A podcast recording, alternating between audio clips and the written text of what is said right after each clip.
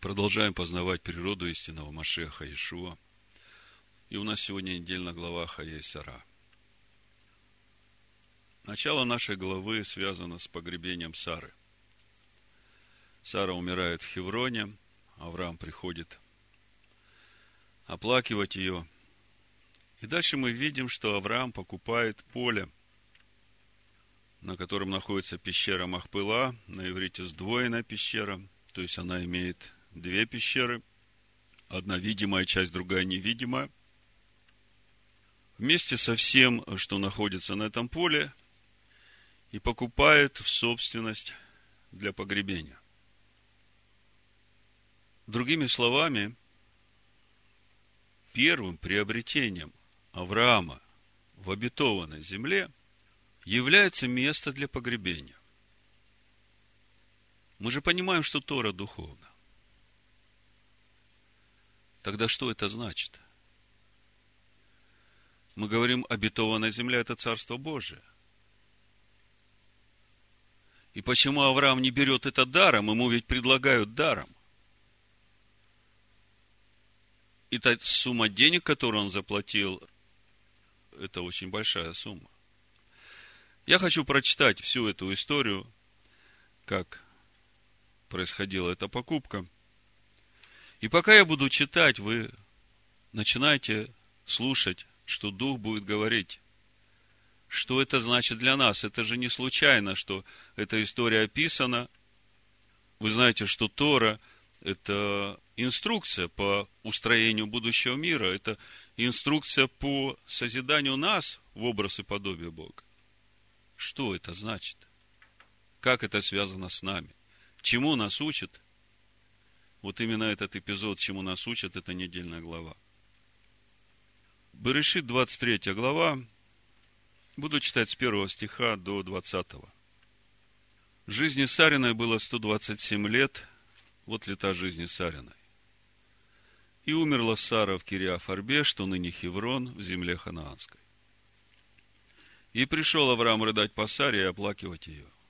И отошел Авраам от умершей своей, и говорил сынам Хетовым и сказал, «Я у вас пришлец и поселенец. Дайте мне в собственность место для гроба между вами, чтобы мне, умершую мою, схоронить от глаз моих». Сыны Хета отвечали Аврааму и сказали ему, Послушай нас, господин наш, ты князь Божий посреди нас. В лучшем из наших погребальных мест похорони умершую твою. Никто из нас не откажет тебе в погребальном месте для погребения умершей твоей. Авраам встал и поклонился народу земли той, сынам Хетовым. Я хочу вам напомнить. Всю эту землю Бог обещал отдать Аврааму и его потомкам. Авраам встал и поклонился народу земли той, сынам Хетовым, и говорил им и сказал, «Если вы согласны, чтобы я похоронил умершую мою, то послушайте меня. Попросите за меня Ефрона, сына Цахарова, чтобы он отдал мне пещеру Махпелу, которая у него на конце поля, чтобы за довольную цену отдал ее мне посреди вас в собственность для погребения. Обратите внимание, ему предлагают даром лучшее место захоронения вообще у всех сынов Хетовых.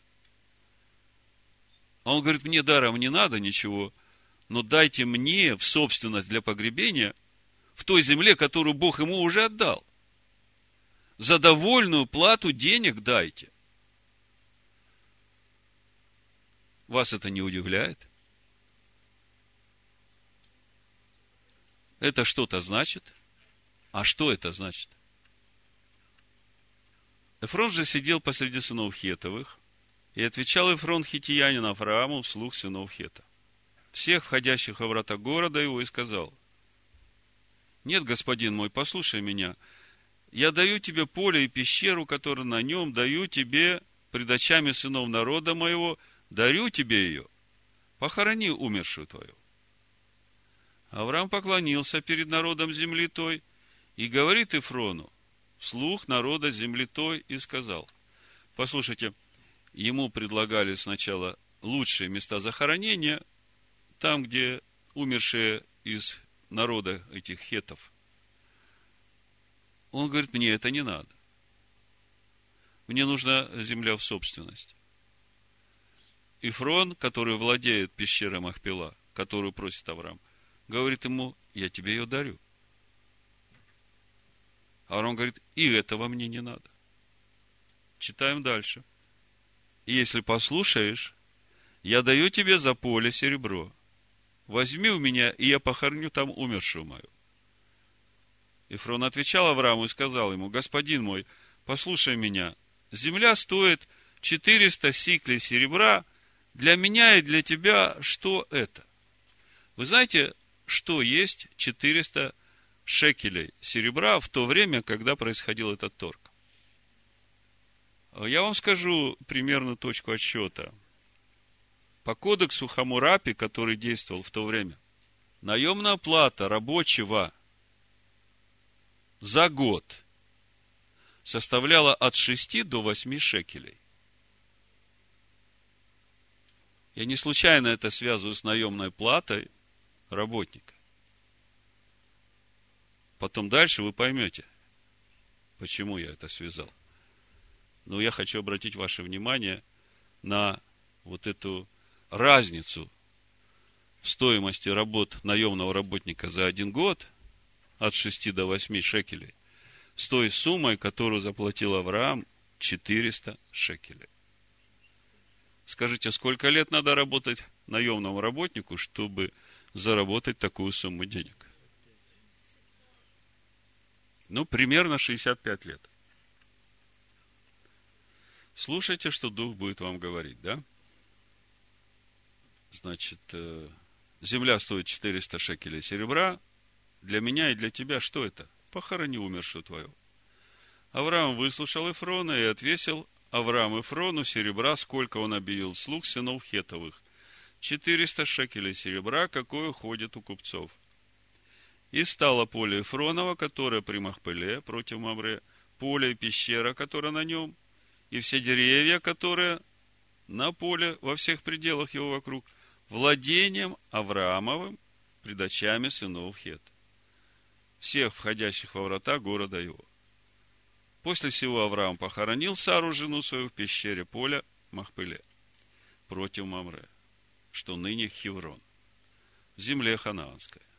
Так достались Аврааму от сынов Хетовых поле и пещера, которая на нем в собственность для погребения. Другими словами, мы видим, что первое приобретение в обетованной земле связано с местом погребения. И это при всем том, что вся обетованная земля обещана Аврааму. Мы говорим Тора духовно. И мы понимаем, что обетованная земля – это Царство Божие. Будущий мир. Что это значит для нас? И почему Авраам не захотел брать бесплатно? Почему он настаивал на том, чтобы заплатить ту стоимость, которая будет названа. Я говорю о духовном. Как я уже говорил, пещера Махпыла с иврита сдвоена. Ее название указывает на сокровенный смысл самой смерти. Есть видимая часть этого процесса – это захоронение тела. Но за первой частью есть вторая часть, невидимая – что там происходит. У Экклезиаста в 12 главе, в 7 стихе написано, «И возвратится прах в землю, чем он и был, а дух возвратился к Богу, который дал его». Название проповеди «Ожидая усыновления, искупления тела нашего». Римлянам 8 глава, с 22 стиха прочитаю. Ибо знаем, что вся тварь в совокупности на это мучится до ныне. И не только она, но и мы сами, имея начаток духа, и мы в себе стенаем, ожидая усыновления, искупления тела нашего. Удивительное дело. Мы знаем, что Машех Иешуа умер за все грехи наши, искупил нас, и это произошло в один раз и на всю оставшуюся жизнь. И все сразу. Почему же здесь написано, что мы в себе стенаем, ожидая усыновления и искупления тела нашего. Речь не идет о духе нашем, который возрождается. Речь не идет о душе нашей, которая обновляется через познание Машеха Иешуа, Слова Живого. А речь идет о теле нашем.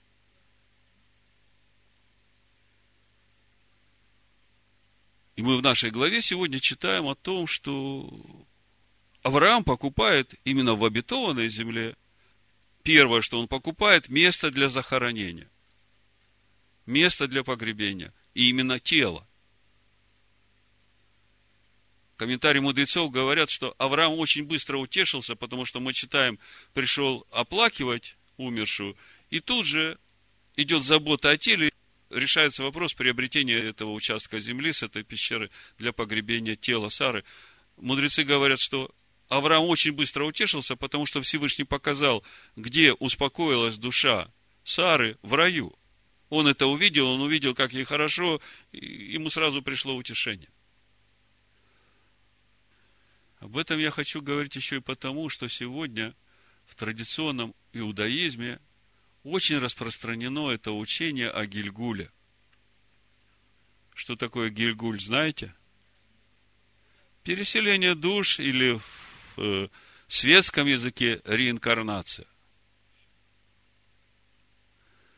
И читая введение в Ветхий Завет э, Дмитрия Щедровицкого – ну, скажем, с 914 страницы начинать читать, здесь он тоже порядка двух-трех страниц уделяет внимание именно вот этому переселению душ, и он здесь пишет, что это древнее учение, которое принадлежит иудаизму, ссылается на места Писания. Мое сердце никогда не принимало это учение. И вот сегодня, размышляя над этой темой, почему Авраам именно купил вот это поле и гробницу для погребения тела, и это происходит в обетованной земле, я снова вернулся к этому вопросу, потому что это очень важный вопрос.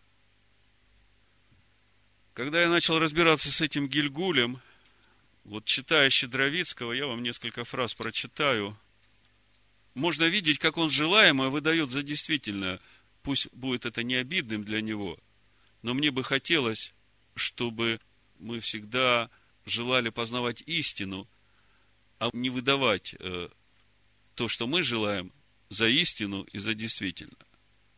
Вот смотрите, как он говорит. Читаю Дмитрия Щедровицкого с 914 э, страницы, он здесь разбирает э, Дворим пятую главу, второй, третий стих, где написано, Господь Бог наш поставил с нами завет на Хариве, не с отцами нашими поставил Господь завет свой, но с нами, которые сегодня все живы. И комментарий. Казалось бы, следовало сказать наоборот, что Господь поставил завет с нашими отцами. Ведь Моисей обращается к новому поколению, и именно поэтому повторяет заповеди заново. Допустим, выражение «с нами» еще можно было понять, как относящийся ко всему народу в целом, не различая поколений, или приложить его к тем из присутствующих, кто 40 лет назад в детстве успел услышать голос Божий из Харива. Однако решительное отрицание не с отцами нашими дополняется столь же решительным утверждением, но с нами, которые сегодня все живы, ответ, в общем-то, здесь придет время, я коснусь этого вопроса. Но, используя этот стих, сам Щедровицкий начинает э, подводить нас к Гильгулю, к реинкарнации. Неужели имеется в виду, что те самые люди, тела которых пали в пустыне, теперь вновь живы, и внимают поучениям Моисея, спрашивает он. И дальше говорит, согласно древнему иудейскому преданию, души умиравших в пустыне возвращались на землю, воплощаясь в телах вновь рождающихся израильтян, за исключением только душ упорных и сознательных отступников, таких как Корей. Слышите, как он говорит? Согласно древнему иудейскому преданию, души умерших в пустыне возвращались на землю, воплощаясь в телах новорождающихся израильтян. Ну, дальше я все не буду читать, чтобы вас не загружать. Я хочу еще один момент, где опять вот э, подводится к тому, что якобы это является учением древнего иудаизма. Вот смотрите. Но содержалось ли вообще в мировоззрении древнего иудаизма учение о том, что человек может жить на земле многократно? Вопрос. Свойственна ли была ему вера в переселение душ? Как бы задается вопросом, и тут же отвечает. Вот что пишет историк первого века нашей эры Иосиф Флавий о фарисеях, наиболее влиятельном течении иудаизма того времени. Иудейская война, вторая книга, глава 8, пункт 14. Души, по их мнению, все бессмертны, но только души добрых переселяются по их смерти в другие тела. То есть, Щедровицкий берет Иосифа Флавия, и говорит, что Иосиф Флавий вот э, цитирует фарисейские учения того времени, которые говорят, что души переселяются в новые тела. И в итоге, вот прочитав этот абзац, складывается такое впечатление, что древний иудаизм уже жил вот этой идеей переселения душ. Ну, тут я пока закрою Щедровицкого. И э, мне это так, э, ну, задело, прямо скажем. Я вошел в интернет, открыл краткую еврейскую энциклопедию, набрал слово Гильгуль и читаю. Гильгуль, буквально превращение, метаморфоза. Душа умершего, переселившегося в живое тело. Сочетание со словом нишамот души переселения. Иногда многократное, такой души перевоплощение, метемпсихоз, это на греческом. Вера в переселение душ, присущая многим религиям и философским системам древнего мира, была, видимо, не свойственна иудаизму вплоть до конца эпохи Талмуда, в котором об этом не упоминается. Ссылка Иосифа Флавия, которую я зачитывал, на верование фарисеев то, что только души благочестивых вселяются в тела других людей, некоторые ученые толкуют как указание на их веру в Гильгуль. Существует также гипотеза, что идея Гильгуля проникла во втором веке нашей эры в определенные круги еврейства из философской школы платоников, гностиков и орфиков. То есть, еврейская энциклопедия говорит, что не только древнему иудаизму, но даже талмудическому иудаизму было не свойственно вот это понятие Гильгуля. Но во втором веке нашей эры, второй век нашей эры, это стало проникать в традиционный иудаизм. И причем откуда? Философия Платона и гностицизм еще из э, еврейской энциклопедии. Ведущие средневековые еврейские философы Саадия Геон, Абрахам Ибн Дауд, Иосиф Альба отвергали доктрину Гильгуля.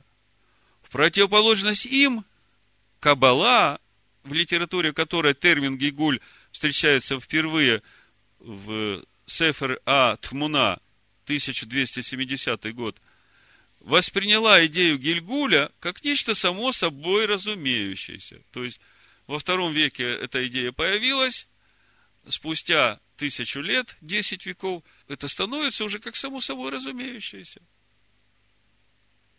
усматривая во многих библейских талмудических текстах подтверждение этой доктрины. Вера в переселение душ служила ответом для них на вековечный вопрос, почему страдают праведники и благоденствуют грешники, давая очевидной несправедливости судьбы рациональное объяснение.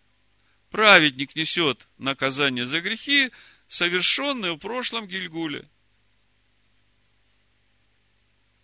Непонимание, почему страдают праведники, привело их к тому объяснению, что вот оказывается в прошлой жизни они грешили, вот теперь они страдают. Это мнение, выдвинутое Нахманидом в комментарии книги Иова, часто встречается в каббалистической литературе последующих веков. Дальше больше. Позднее в Гильгуле перестали усматривать наказание за грехи и провозгласили его универсальным принципом, из чего в дальнейшем возникла вера в переселение души человека в тело животного, растения, неживую субстанцию – Обобщающая разработка концепции Гигуля содержится в трудах Иосифа бен Шалома Ашкенази, начала XIV века, и его коллег. Вот что мы видим? Мы видим, что древнему иудаизму Гильгуль вообще понятие чуждое. Но мы видим, что со второго века это потихонечку вместе с гностицизмом, философией Платона стало проникать в иудейскую традицию, и сегодня это считается нормой. И я, когда это читаю, меня это крайне возмущает, потому что именно такое отношение к смерти человека порождает беспечность, безответственность человека за прожитую им жизнь. Он будет говорить, ну ничего, я в этой жизни погрешил, да, но в следующей жизни я все это исправлю. Вы знаете, и это страшная трагедия. И больше всего меня огорчает, что об этом говорят ученые мужи, которые учат Торе. Иудейские мудрецы сегодняшнего времени. На полном серьезе этому учат. Я вам хочу сказать, что Писания однозначно не подтверждают эти идеи. Я несколько мест Писания приведу вам, но чтобы это было связано с древним иудаизмом, я вам прочитаю для начала самой древней книги иудейской веры. Скажите мне, какая самая древняя книга иудейской веры? Книга Иова.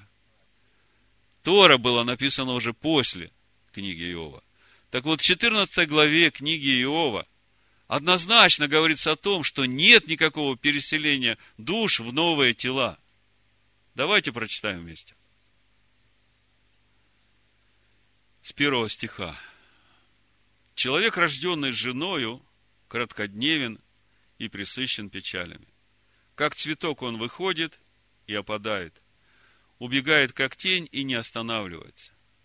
И на него-то ты отверзаешь очи твои, и меня ведешь на суд с тобою. Кто родится чистым от нечистого? Ни один. Если дни ему определены, и число месяцев его у тебя – если ты положил ему предел, которого он не перейдет, то уклонись от него. Пусть он отдохнет, доколе не окончит, как наемник дня своего. Для дерева есть надежда, что оно, если и будет срублено, снова оживет, и отрасли от него выходить не перестанут. Если устарел в земле корень его, и пень его замер в пыли, но лишь почуяло воду, оно дает отпрыски и пускает ветви, как бы вновь посажено а человек умирает и распадается, и отошел, и где он? Уходят воды из озера, и река иссякает и высыхает, так и человек ляжет и не станет. Слышите, 12 стих 14 главы. Так и человек ляжет и не станет до скончания неба он не пробудится и не воспрянет от сна своего. Вы где-нибудь видите здесь Гильгуль? Вы где-нибудь здесь видите переселение душ? Здесь однозначно сказано, что человек, прожив свою жизнь, ляжет, уснет и не встанет до скончания века. Даже дерево засохшее, срубленное, с корнем засохшим, если воду почует, оно оживет. И новые ростки пойдут. А про человека сказано, что он ляжет и больше не встанет до скончания века. А до скончания века это когда? Когда он встанет? На суд у Белого престола, когда все встанут. То же самое мы читаем в книге Даниила. 12 глава, 13 стих. Написано, а ты иди к твоему концу и упокоишься, и восстанешь для получения твоего жребия в конце дней. То есть, не будет так, что он будет приходить многократно. Ляжешь и не встанешь, успокоишься, а восстанешь в конце дней для получения своего жребия. Новый Завет тоже нам об этом говорит. Послание евреям, 9 глава, 27 стих. И дальше написано, и как человеком положено однажды умереть, а потом суд. Слышите? Человеком положено однажды умереть, и потом суд. Все. А суд мы знаем когда? У Белого престола. Так и Машиах, однажды принеся себя в жертву, чтобы поднять грехи многих, во второй раз явится не для очищения греха, а для ожидающих его во спасение. То есть мы видим, человек живет жизнь, умирает и больше не пробуждается, он ждет. Есть вопрос в том, кто где ждет, это уже другая тема. В первом Фессалоникийцев, 4 главе, в 13 стихе апостол Павел дает нам ответ и на этот вопрос, кто где ждет. Не хочу же оставить вас, братья, в неведении об умерших, чтобы вы не скорбели, как прочие, не имеющие надежды. Ибо если мы веруем, что Иешуа умер и воскрес, то и умерших в Иешуа Бог приведет с ним. Мы все знаем э, притчу в Евангелии от Луки, бедняке Лазаре и этом богатом человеке. Помните? Там тоже есть такие моменты, из которых можно увидеть, что этот богач оттуда уже не может вернуться и предупредить своих братьев. И он просит Авраама, тогда, если я не могу оттуда, где я вернуться, тогда пошли Лазаря, который там на лоне Авраама успокоился, отдыхает. Может быть, его послушает? А отец Авраам говорит, даже если кто из мертвых воскреснет. Смотрите, речь не идет о Гильгуле, а речь идет о воскресении из мертвых. То есть воскресении в том же самом теле, в котором он умер. Ну, может быть, это уже будет прославленное тело, Господь знает. Но не в каком-то другом теле, которое родилось, как другой человек. То есть речь идет о воскресении, а не о Гильгуле. Ну, давайте я прочитаю. Некоторый человек, это Лука 16 глава, с 19 стиха. Некоторый человек был богат, одевался в парфиру и весон, и каждый день пиршествовал блистательно. Был также некоторый нищий именем Лазарь, который лежал у ворот его в струпьях и желал напитаться крошками, падающими со стола богача. И псы, приходя, лизали струпья его. Умер нищий, отнесен был ангелами на лон Авраамова, умер и богач, и похоронили его. И Ваде, будучи в муках, он поднял глаза свои, увидел вдали Авраама и Лазаря на лоне его, и, возопив, сказал, «Отче Аврааме, умилосердись надо мною, и пошли Лазаря, чтобы омочил конец перста своего в воде и прохладил язык мой, ибо я мучаюсь в пламени сем». Но Авраам сказал, «Чада, вспомни, что ты получил уже доброе твое в жизни твоей, а Лазарь злое. Ныне же здесь он утешается, а ты страдаешь. И сверх всего того, между нами и вами утверждена великая пропасть, так что хотящие перейти отсюда к вам не могут, так же и оттуда к нам не переходят. Тогда сказал он, так прошу тебя, отче, пошли его в дом отца моего, ибо у меня пять братьев, пусть он засвидетельствует им, чтобы и они не пришли в это место мучения. Авраам сказал ему, у них есть Моисей и пророки, пусть слушают их. Он же сказал, нет, отче Аврааме, но если кто из мертвых придет к ним, покаются. Тогда Авраам сказал ему, если Моисея и пророков не слушают, то если бы кто и из мертвых воскрес, не поверят. Не поверят тому, что говорит Моисей и пророки. Но мы сейчас говорим о Гильгуле. Мы сейчас говорим о переселении душ, и мы видим, что нету никакого переселения душ. Даже в этой притче это все ясно видно. Ни этот богач не переселился, чтобы исправить свою жизнь, ни Лазарь не пришел в другом теле. Отдыхает на лоне Авраама. В книге Откровения 20 главе мы видим суд у Белого престола. И вот мы видим только тогда и малые, и великие восстанут перед Богом, и будет суд. Я прочитаю несколько стихов. Откровение 20 глава с 11 стиха.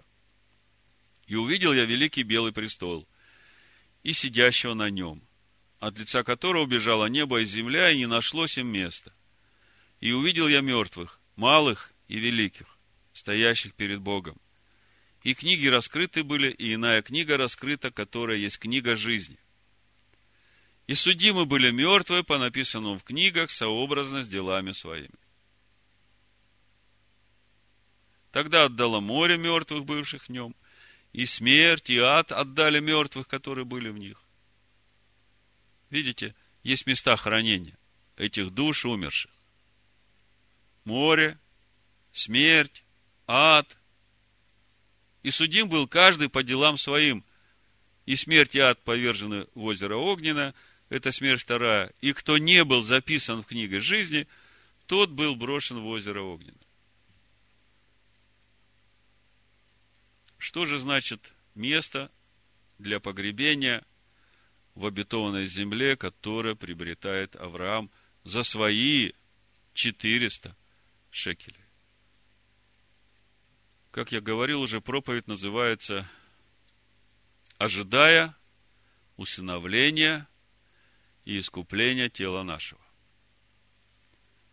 Почему нам надо ожидать искупления и усыновления тела нашего. Почему мы не можем сразу это получить? Почему Авраам заплатил 400 шекелей своих кровных, а не взял это даром?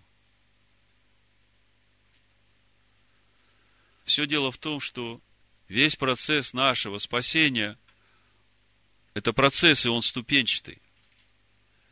Все начинается с возрождения нашего духа. Дальше идет процесс очищения нашей души. А дальше идет процесс очищения нашего тела. И в этих процессах есть свои важные моменты, которые уже оговорены в Слове Божьем, как это будет. Так Бог сказал, так будет. По-другому не будет. Мы знаем, что весь процесс нашего спасения начинается с возрождения нашего духа. В, во втором Коринфян, в шестой главе мы читаем в шестом стихе, потому что Бог, повелевший из тьмы воссиять свету, озарил наши сердца, дабы просветить нас познанием славы Божией в лице Амашеха Ишуа. Как происходит просвещение наше после того, как Бог уже осветил нас светом? возродил в нас дух наш. Проходит через познание, правда? И что происходит через наше познание? Наш дух возрастает, и через это происходит очищение нашей души, а суть очищения нашей души, она принимает естество духа, живущего в нас. И таким образом они становятся едины – мы все время, разбирая Тору, Новый Завет, мы все время говорим только об этих процессах, именно о том пути нашего возрастания, когда наша душа посвящает себя на служение Машеху, живущему в нас, и через это соединяется с ним, и именно так происходит этот процесс нашего духовного роста в образ и подобие Сына, но мы говорим только о духе и душе, мы о теле еще никогда не говорили. И мы видим, что вот этот процесс очищения нашей души, он связан с познанием, с познанием Слова Божьего, которое нам дано. Познание – это труд, это работа, да? Работа. Исайя, 51 глава, с первого стиха написано, жаждущие, идите все к водам, даже и вы, у которых нет серебра. Идите, покупайте и ешьте. Идите, покупайте без серебра и без платы вино и молоко. Для чего вам отвешивать серебро за то, что не хлеб, и трудовое свое за то, что не насыщает. Что вы слышите?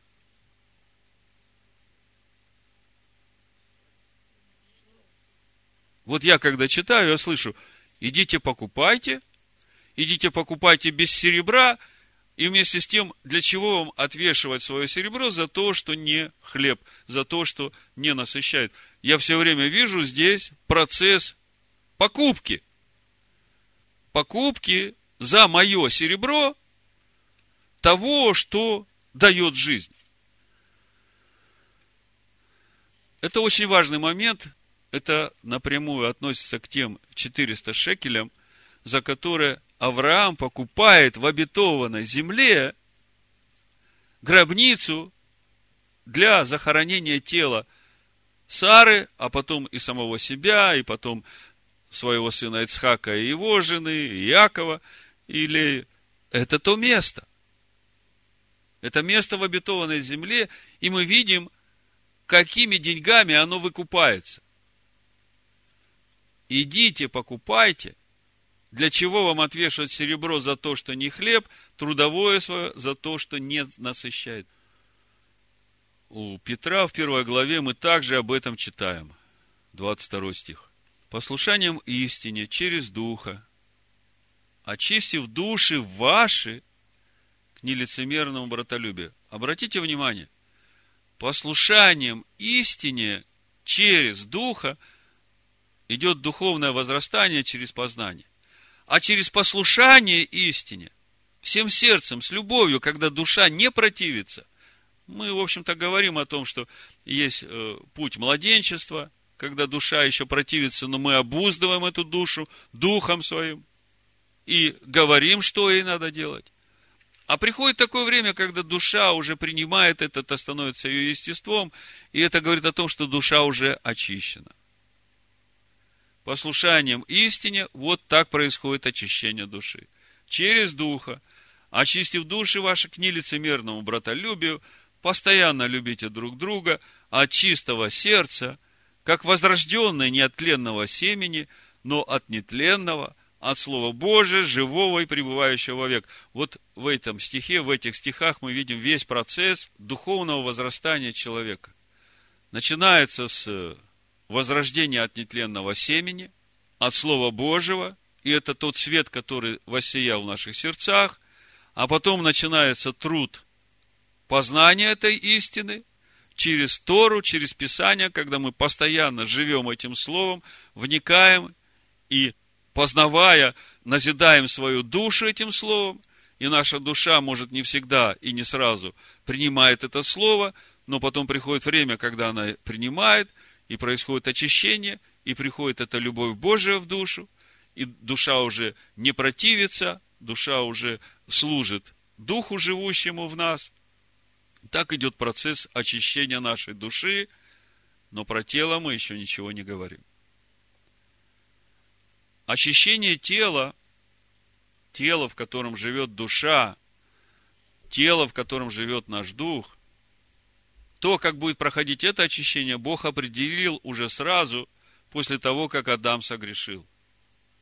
В Бытие, в третьей главе, Бог сказал, поте лица твоего будешь есть хлеб, лехем эт, мы говорили, хлеб свидетеля, доколе не возвратишься в землю, из которой ты взят, ибо прах ты в прах возвратишься.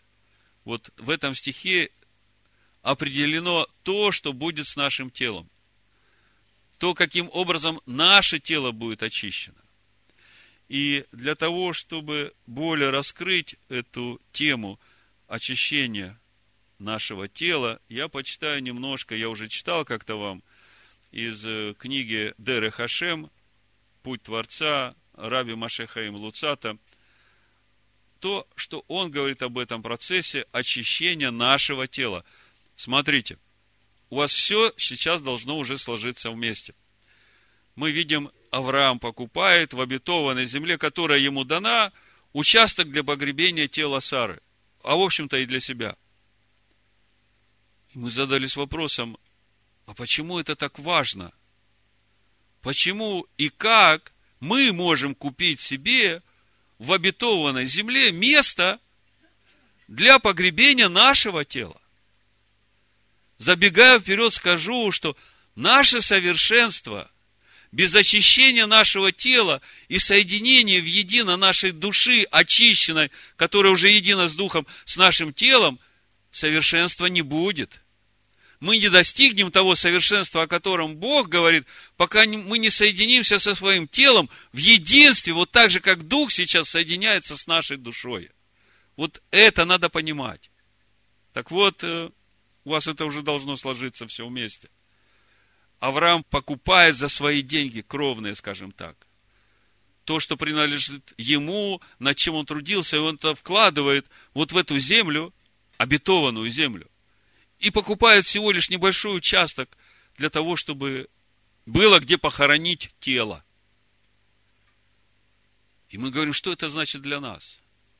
И мы видим, что вот этот весь труд духовный, который нужно вложить нам для того, чтобы пройти процесс очищения нашей души, это и есть вот то серебро, за которое мы покупаем в обетованной земле – вот этот участок земли для захоронения нашего тела, потому что именно содержание нашей души, вот то, чем она наполнена через наш труд, оно гарантирует при воскресении получение вот этого тела нового, которое и даст нам вот это совершенство, когда наш дух и душа соединятся с этим новым прославленным телом, и вот тогда мы будем совершенными. Вот тогда придет полнота. Но я вам скажу, что эта полнота еще не конечная, потому что от уровня познания души в том будущем мире и будет этот уровень совершенства для каждого, кто воскреснет в этом прославленном теле. И там еще будут проходить эти процессы познания Всевышнего Значит, э, почитаю вам немножко о том, что пишет э, Хаим Луцата. Из того, что я вам сказал, вам уже будет э, всего понятно. Смотрите. Это из третьей главы о роде человеческом, девятый посук. И кроме всего этого, постановил праведный судья, что с этих пор не смогут ни человек, ни мир достичь совершенства с момента согрешения Адама, находясь в испорченной форме, то есть в форме, которая есть у них сейчас, в которой приумножилось зло.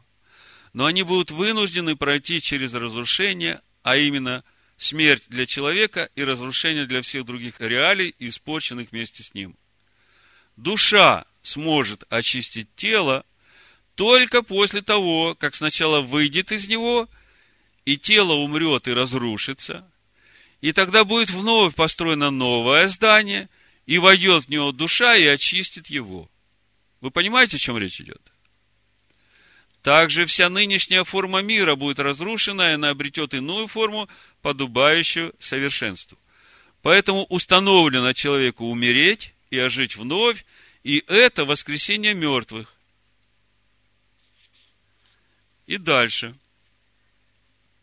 И поскольку приговорена человеку смерть, как мы говорили выше, Получается, что это соединение души и тела должно разъединиться на определенное время, и после этого опять соединиться.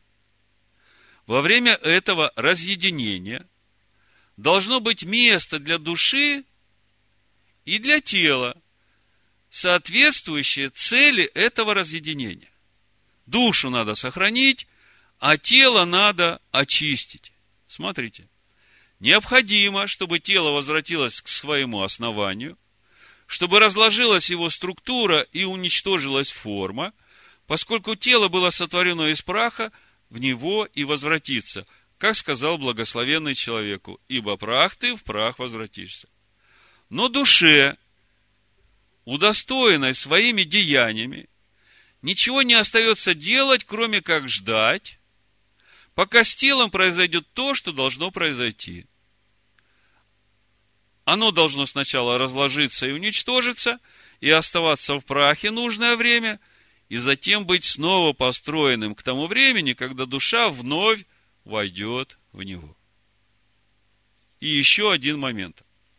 Было постановлено, что человек сможет достигнуть совершенства только после смерти, даже если его деяния сделали его достойным совершенства еще при этой жизни.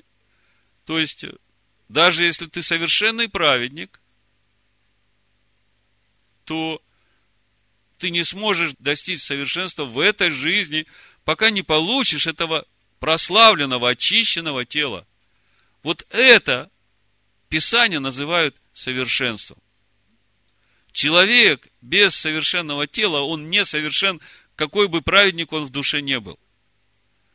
И вот смотрите, если бы человек не был достоин совершенства при жизни, то никогда не достиг бы его.